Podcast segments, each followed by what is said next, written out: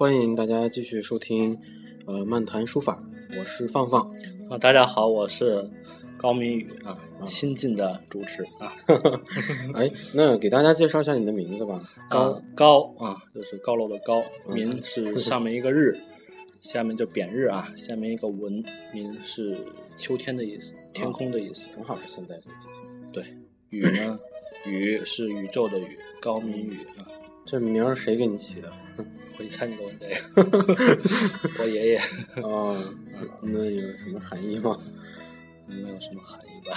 应该还是有点的吧。就是那个，因为那个第二个字，其实很多人不认识，是吧？是这样，开始九十年代还比较少有人用那个字。对。但是最近好像越来越多人用这个字起名字。哎，你还别说，蔡明佑，你知道吗？那个上个月就认识一个。对。哎，不过他也姓高。是吗？回头介绍给你啊。好，我们今天嗯聊一个很很接地气的话题啊，就是啊，有人有朋友问，就适合女生练的行书或楷书，哎，都有哪些？嗯嗯。哎，我们今天就聊聊这个话题，大家可以稍事的想一想啊。哎，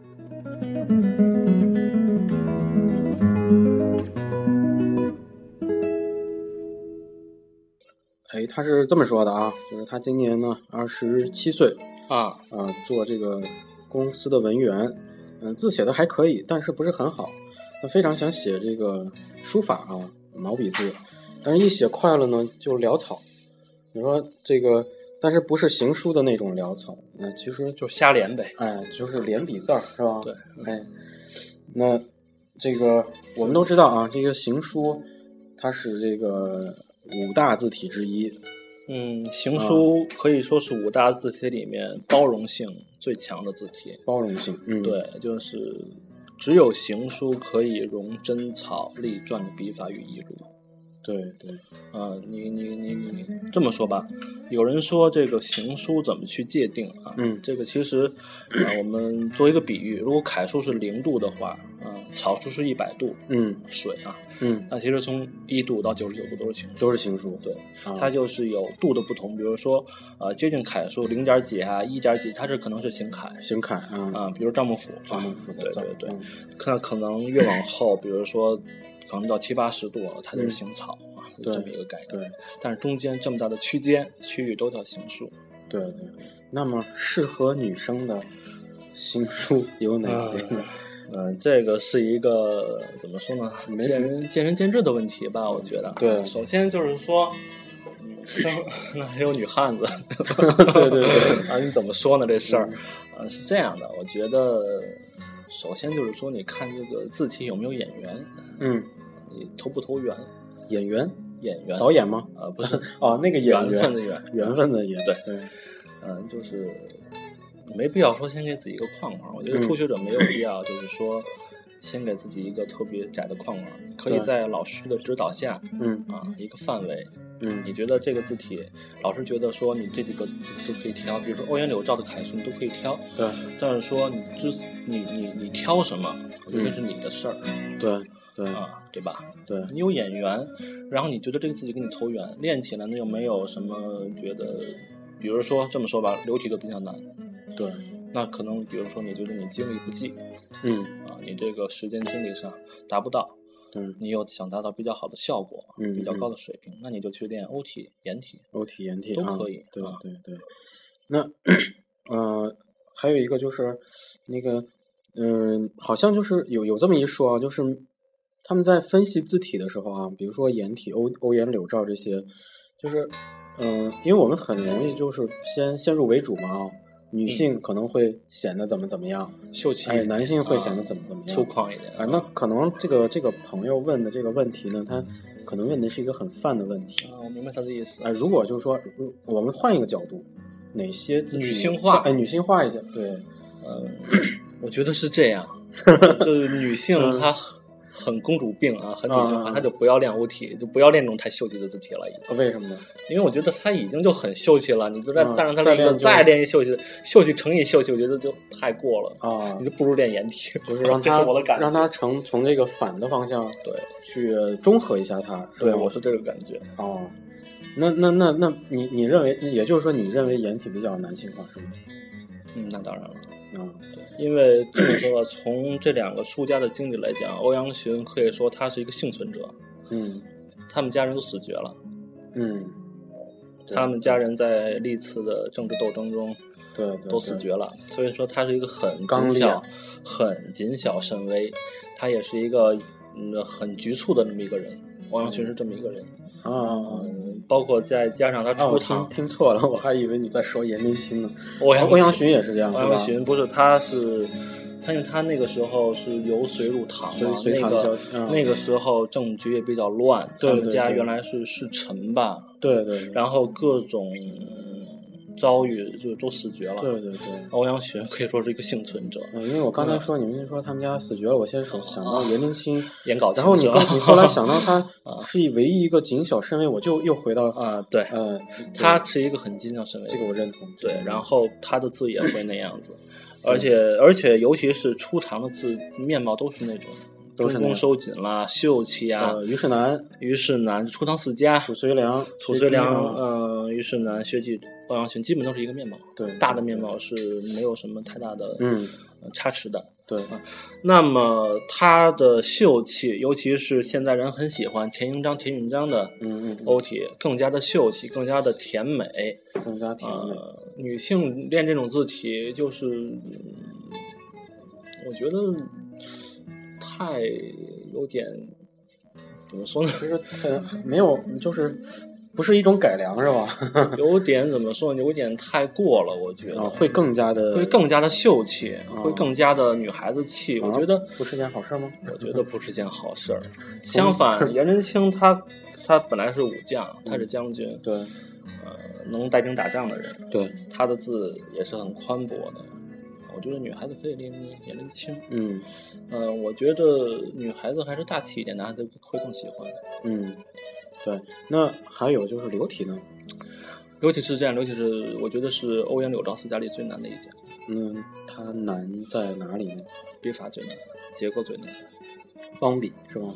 棱角方笔是一个方面。一个方面。这么说吧，我觉得颜体和欧体，就拿横画举例子，颜体和欧体的横画都是可以说是借助于笔自身的弹性写出自身的特性啊，对，比如说颜体的横，它可能是借助笔自身的往上弹的那种感，觉，然后欧体是往下压啊写出来的感觉，都是它会更加容易入手，但是流体嗯，它更加靠你的腕力，还有技巧性技巧性会更强，啊，所以这是流体笔画难的地方，就它更加靠你的腕力。对对呃，你都是提着走的，就像芭蕾舞一样。对啊对，呃，流体的结构也是可以说是那种非常严谨，就不能嗯动一笔。对对对，对，像流体可以说它是结构大师。结构颜真大师卿有很多怎么说呢？就是完璧甚少，嗯，完璧甚少。颜真卿写字可能说比较随意一点，对尤其是晚年，但是刘体自始至终都很严谨。对嗯，所以说刘体想学出来不容易。对对。那刘体字就是呃，你你个人嗯，或者我我我我认为它还是比较偏女性的，嗯，因为它比较骨感嘛。刘体字，但是它那个骨感，但是它那个骨感不是女性的那个骨感，刘体字惯是那种男人的那种骨感，我觉得嗯，是那种可以说是那正的那种。对，很啊心正阿谀则比正对，可可以说是很那个正直刚直不阿那那种骨感，它不是欧体的那种，就是很很很 sexy 那种骨感，对，你觉得吗？对，明白明白。那我们还忘了啊，就漏了，还得再说一个嘛。那说到肯定，嗯、再说个楷书呗，就是赵体赵孟頫，啊。我觉得赵体的字儿，赵体字很漂亮啊，它适合赵体字也适合，我觉得赵体也也蛮适合女女生学的，适合女生啊，因为它也比较赵体字比较漂亮，柔美，哎，比较美，对嗯，可以说说的过一点，比较媚，啊，比较女字，旁那个媚，对，比较媚，而且赵体怎么说呢？赵体笔法我觉得相对简单一些，相对简单。嗯、赵体笔法相对欧柳来说比较简单一些，这是我个人的比较自。由吧，嗯，一个是比较自由，第二个是我觉得它笔法这技巧上对招式上我觉得要稍微的少一些这是我的感觉对。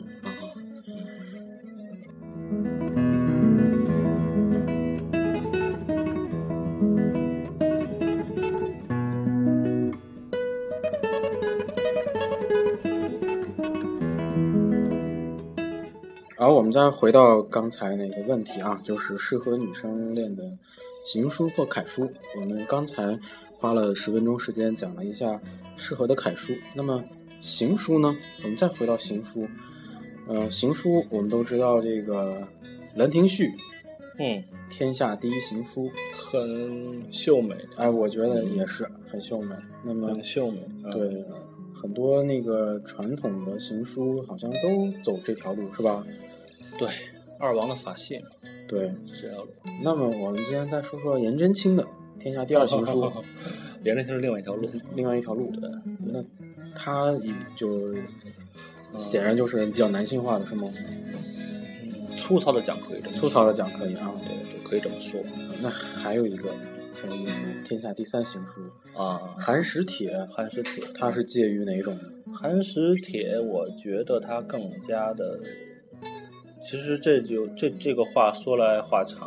对，啊，其实苏轼他本来，苏轼本来是比较偏颜体的，他比较偏颜体。对对对，所以说苏轼的楷书，苏轼楷书比较丰腴，对，嗯，苏轼的大字是有点，苏轼的大字很有东方先生画赞的感觉，嗯，对对嗯，但是比他的四肢又长，对比他笔画外展的要长一些，对有一些欧体和颜体相结合的东西在。对对对，但是这个寒食帖，说实话，我觉得它耳朵的东西会更多。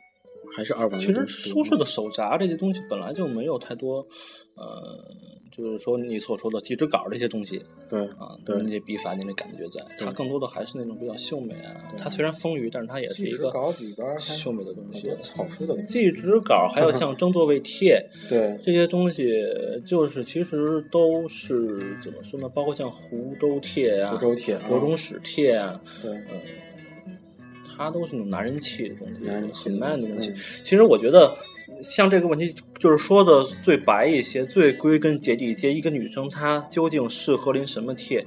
就是说，如果你想向别人展示，你想更加的加深、巩固、深化，更加的让自己女性秀美的这一面。对嗯，更多一些的话，那你就可以兰亭序领欧阳询呐、啊呃，《兰啊亭序》啊，啊，包括像李邕啊，对呃，这些人的字，啊赵孟俯啊。但是如果说你想让自己中和一点啊，不要说太女孩子气的话，那你可以去临颜真卿啊，啊，你可以临苏轼的大字啊，苏轼的大字包括你可以去临啊王铎、王铎王铎的一些字都可以啊。对，那呃还有就是网上也提到了，就是适合练的，还有一种就是我没有说小楷啊，小楷是不是还得单说一下？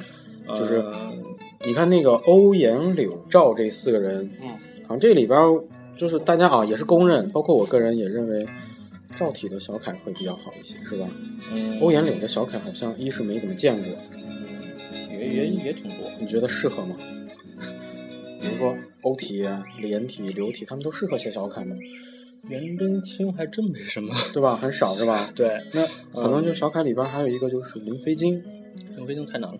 林飞经太难了，对，是吧？因为好多人现在我说的难是一个你要写到相当的高度。相当的高度嗯，对，是这样。小楷嘛，按说古人就是不会说专门去开始就上来就就写小楷，对，对吧？我认同，但是有很多书里边是一上来先写小楷，嗯，写小楷的话，好多笔法你是学不完备的。对因为小楷好多东西是很简化的东西，对对对吧？？对，嗯，如果说一个人他就是说想练一手好的小楷的话，我建议他可以写一写王羲之，王羲之写一写中游。啊，中游的《宣示表》，嗯，见记纸表对哎对对，包括你可以写王羲之的就是《黄庭经》，啊《黄庭经》，嗯，还有那个叫什么佛遗什么佛遗经，嗯，还有什么曹娥碑？曹娥碑是相传是吧？也不是他的，哦对，对，就是写一些王羲之，写一写中游，写写一些张孟甫，张孟甫啊，可以，还有什么文征明啊这些，文征明，对，都可以，都可以啊太多了，太多了啊。对对对，好好。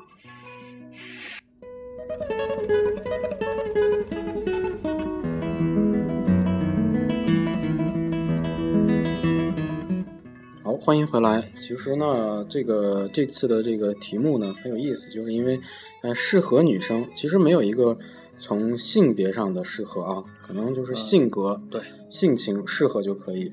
那么首先你要确确认你是什么性格，你是想你是想延续你的性格呢，还就是想你想更加加深一些，呃，更加的去秀美啊，那种对对对你就去写一些更秀美的字，对对对欧阳询啦这一类的。如果你想让自己中和一点，或者说让自己呃慢一点的话，你就去写那就好了。。对，但是我觉得其实就有一个标准，你在老师的指导之下，在一个靠谱老师的指导之下，去找一本你有眼缘的题，有演员，对，通常不会太多。对，通常不会太多。其实因嗯这么说吧，就人也就那么几类，对吧？字帖也就那么几类，它一总有一款最适合哎你的，最适合你。好好好，那首先愉悦旁人，首先要愉悦自己。好，谢谢大家。好，我们下次再见。嗯。